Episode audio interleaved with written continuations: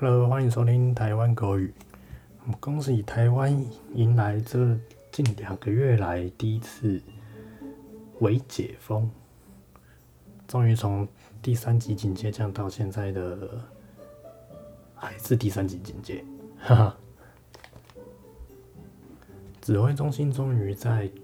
昨天公布第一次公布，呃。针对第三级警戒后有一个新的微解封的方式。那这一次我想要讨论我们这个微解封，台湾到底有没有这样的条件去做这样的适度松绑？那我们先来谈谈这一次微解封有哪些开放的松绑措施。其实三级警戒是到七月十三号，但昨天在公布就是针对。微解封以及三级警戒再做延长，也就是两个同步实施。相信这个大家应该都知道。那目前还是针对禁止室内五人、室外十人以上的家庭聚会以及社交聚会。那你外出还是全程必须佩戴口罩，这都是一样。那出入卖场、超市都还是有一些人流管制。那一些休闲娱乐场所照样不开放。禁止一些大型的会议啊，然后加强一些市场以及各个行业的防疫管理的便利措施。那这一次多了一个就是适度的松绑。它主要松绑的有哪些呢？第一个是户外的户外活动，包含国家公园、国家风景区、游乐园区、休闲农场、游乐区、植物园、文化园区。还有学校操场跟驾训班完全不同，为什么驾训班会被列在里面？那室内的活动，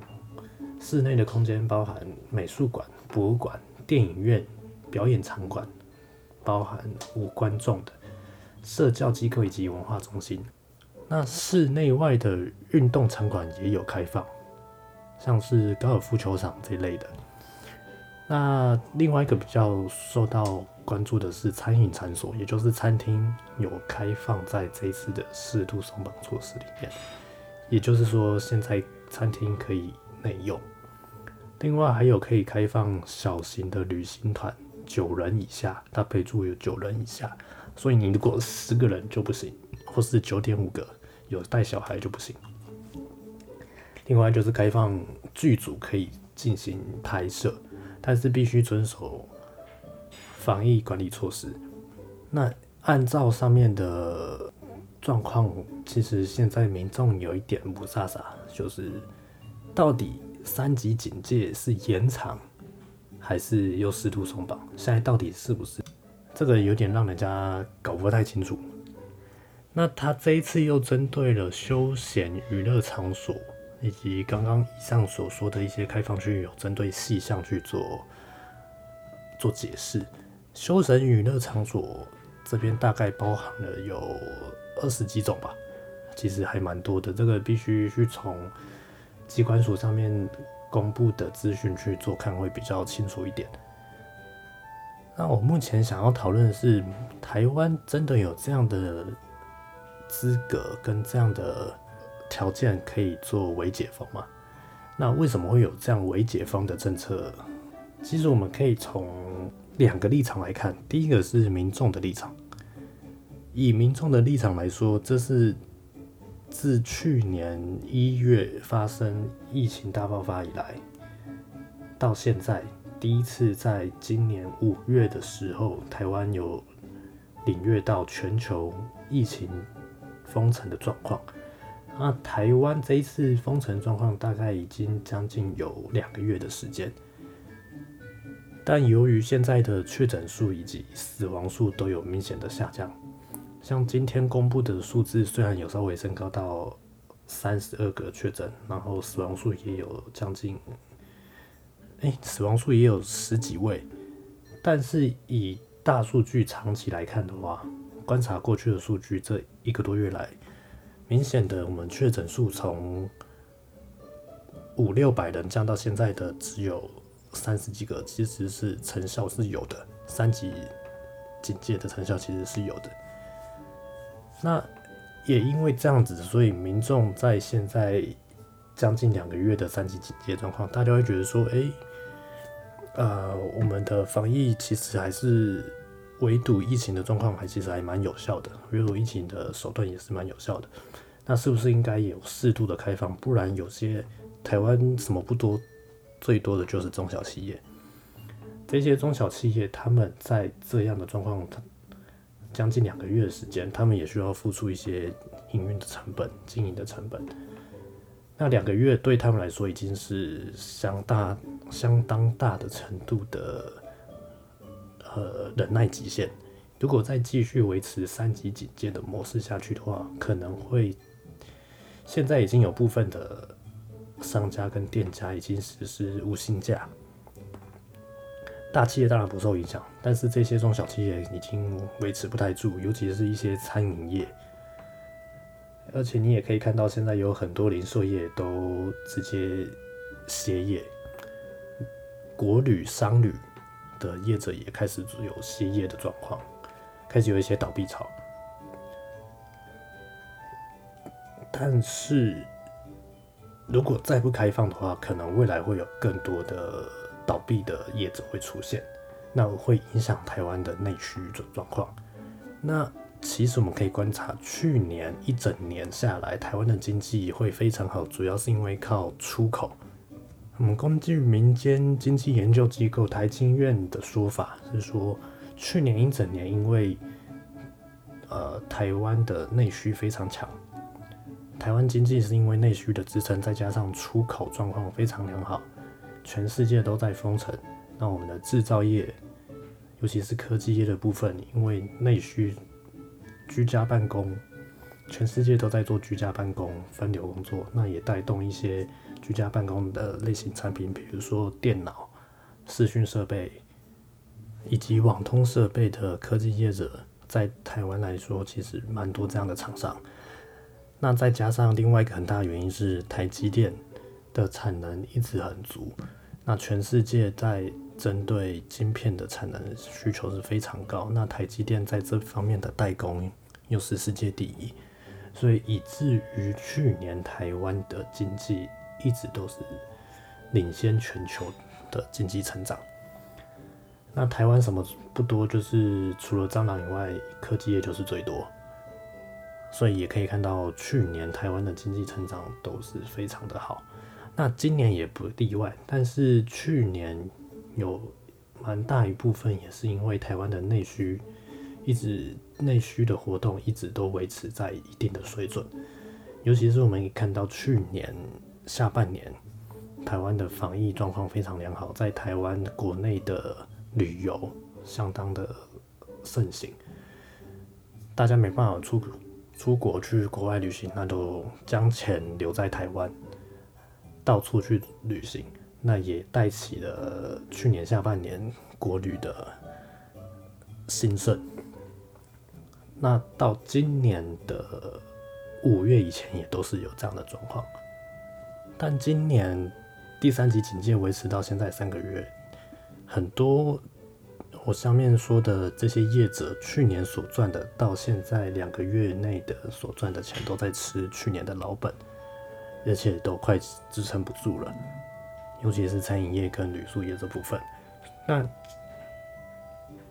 大家都在期盼说，哎，以现在这么低的确诊数以及死亡率，再加上台湾政府目前购置了国际的国际厂牌的疫苗，也将近有一千多万剂，虽然是还在陆续的进来台湾。那目前全国的疫苗施打率也有一成左右。那以国际 WHO 这边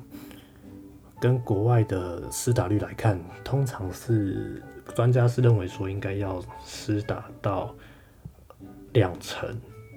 到两成五以上才会有疫苗防防疫的效果。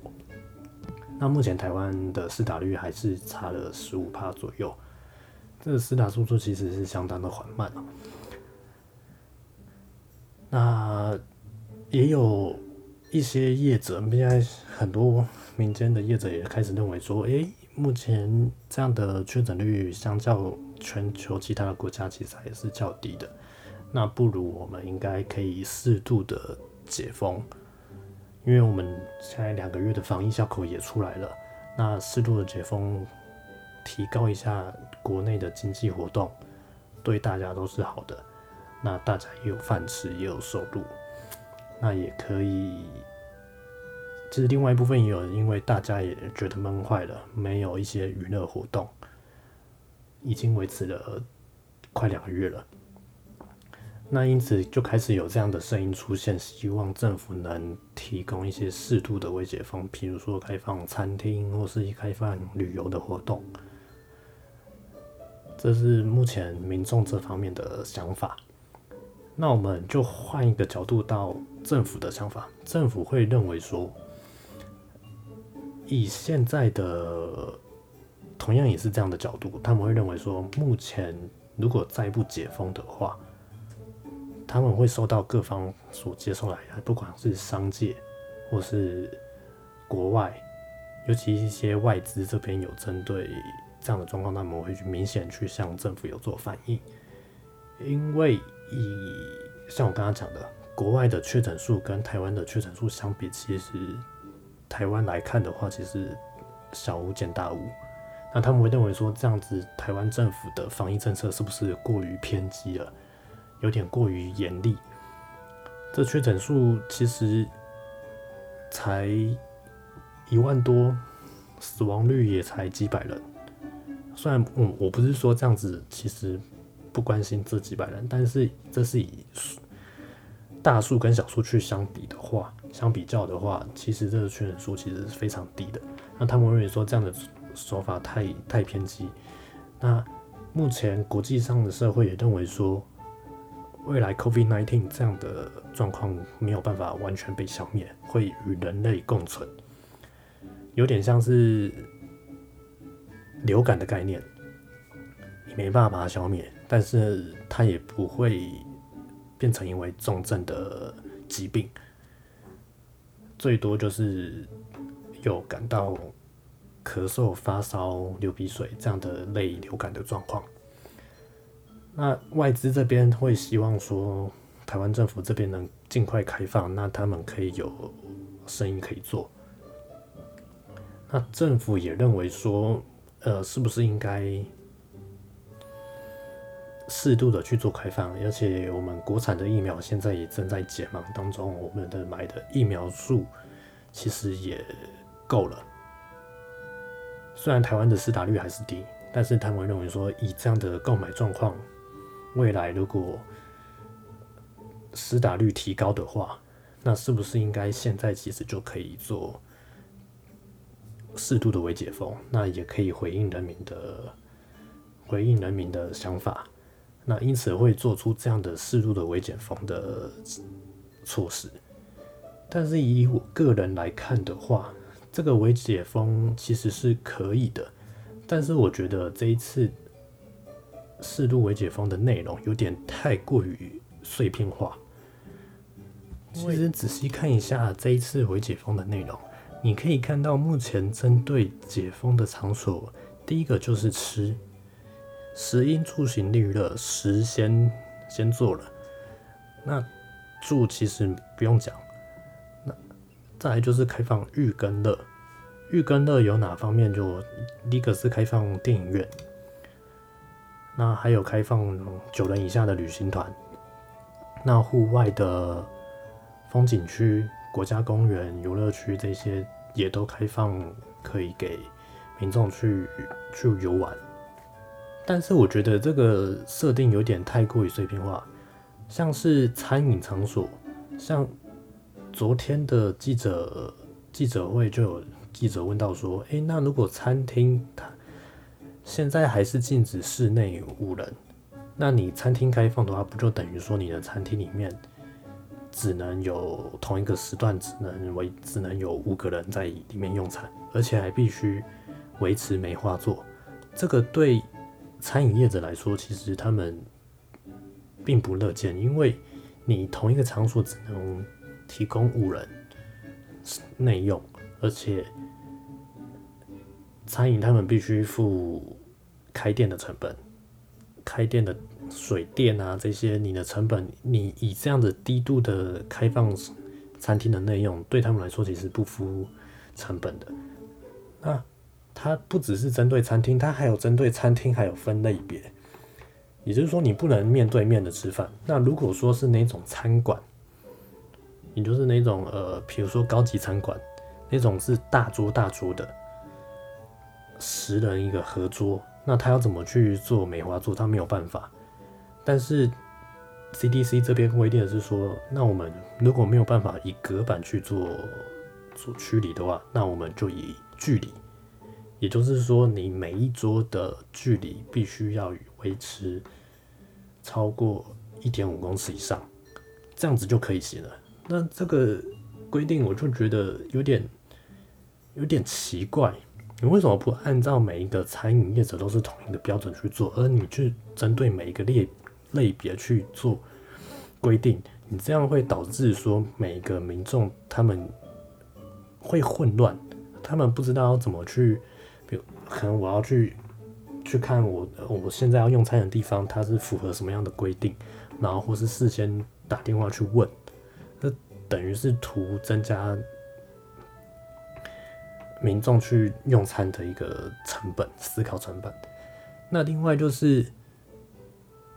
它目前还是针对室内禁止五人。那为什么它还开放了电影院？那这边 CDC 的解释是说，因为电影院它是同一个方向，它观看的座位面向的都是面向荧幕同一个方向，因此它这样子没有没有飞沫传染的疑虑。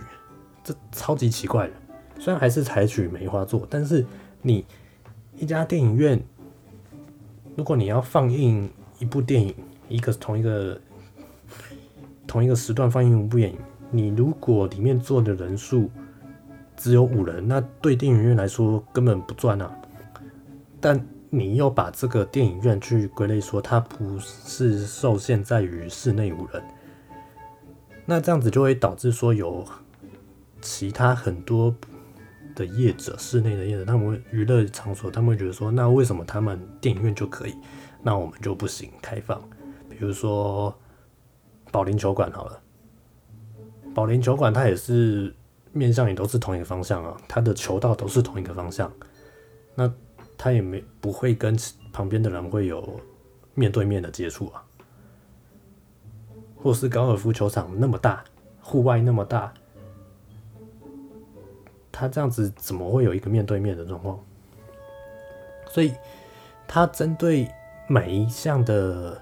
设施、每一项的类别都去做每一项的设施去做额外的规定，这只会对民众会感到很困扰。说，哎，那我现在去的地方，我到底要以什么样的防疫标准去参加这样的活动？而且，他又针对运动类的。健身房不开放，但是运动中心反而开放，这个思考逻辑完全是很奇怪的，所以导致现在大家对于现这一次的微解封的措施，大家都很不以为然，正反两面的看法都有。那就我看，开放这样子的微解封方式，七月十三号开放这样的微解封方式。我估计还是会有很多人会去做这样的这样的活动，比如说会去餐厅用餐，或者去去目前开放的娱乐场所会去做一些休闲娱乐。为什么？因为我们来就来看目前台湾的施打率，疫苗施打率十趴，你台湾总共两千三百万人，你十趴去算的话，你有。两百三十万人，这些有打过疫苗的人，他们会认为说，他们已经有打疫苗，他们有那个抵抗力了，他们不会有那种重症的状况。他们因为打疫苗，他们会去松懈，他们会愿意去做这样的经济活动。那指挥中心他要怎么去做这样的控管？疫苗它只是一个防护率、防止重症的状况的防身，但是它还是会有确诊的问题，还是会有阴转阳的问题。那这一类的人，他就会做做这样的活动。那不知情的人，他们也不知道说，诶，这个有去参加这样的活动的人，他到底是不是有打过疫苗？这样子会造成一个风险的存在在这边，那会导致现在目前政府所说的。黑数确诊的黑数可能就更不容易去抓出来，反而会更容易造成有这样的防疫破口出现。但是目前以这样的是社会的氛围，大家还是偏向希望有这样的微解封的方式。所以以我个人的看法，我会觉得说，呃，你要做微解封可以，但是你必须以大方向、统一标准的方式去做这样的规范。而不是你针对每一个细项、每一个场所做事、每一个细项的个别的防疫的政策去执行，这样子只是徒增人民的困扰。那对政府来说，你也可能是增加你们自己呃公务人员的负担、集合的负担，跟医护人员这边量人可能又更加的庞大。因此，以我个人来说的话，我会希望大家还是尽量赶快去打疫苗，不要去为了呃那种目前网络上说或是一些媒体、电视媒体在说，啊这打疫苗的死打率会有一些很多症状，很多打了疫苗又死亡了，怎么样怎么样？你不如用自己的判断去判断说怎样的。状况对自己是利利大于弊的。打疫苗现在是只有好处没有坏处。那政府这边，我希望说，你能未来在提高施打率之后，未来在解封之前，你可以将每一个防疫标准跟解封的标准统一，那以大方向的前提去做实施。这样子对人民来说才不会混乱，未来才不会造成一些更多的防疫上的破口跟问题。这是我针对这次未解封的开放。那不知道，如果说民众，如果说听众这边有一些个人的想法或是意见，欢迎到我的台湾狗语的粉丝团上面提出你的问题，或那或是在各个 podcast 的平台上面做留言，让我知道。那如果有什么样的问题，或是一些我有不同意的地方，也可以跟我做讨论。那今天这一集就这样，谢谢收听，拜拜。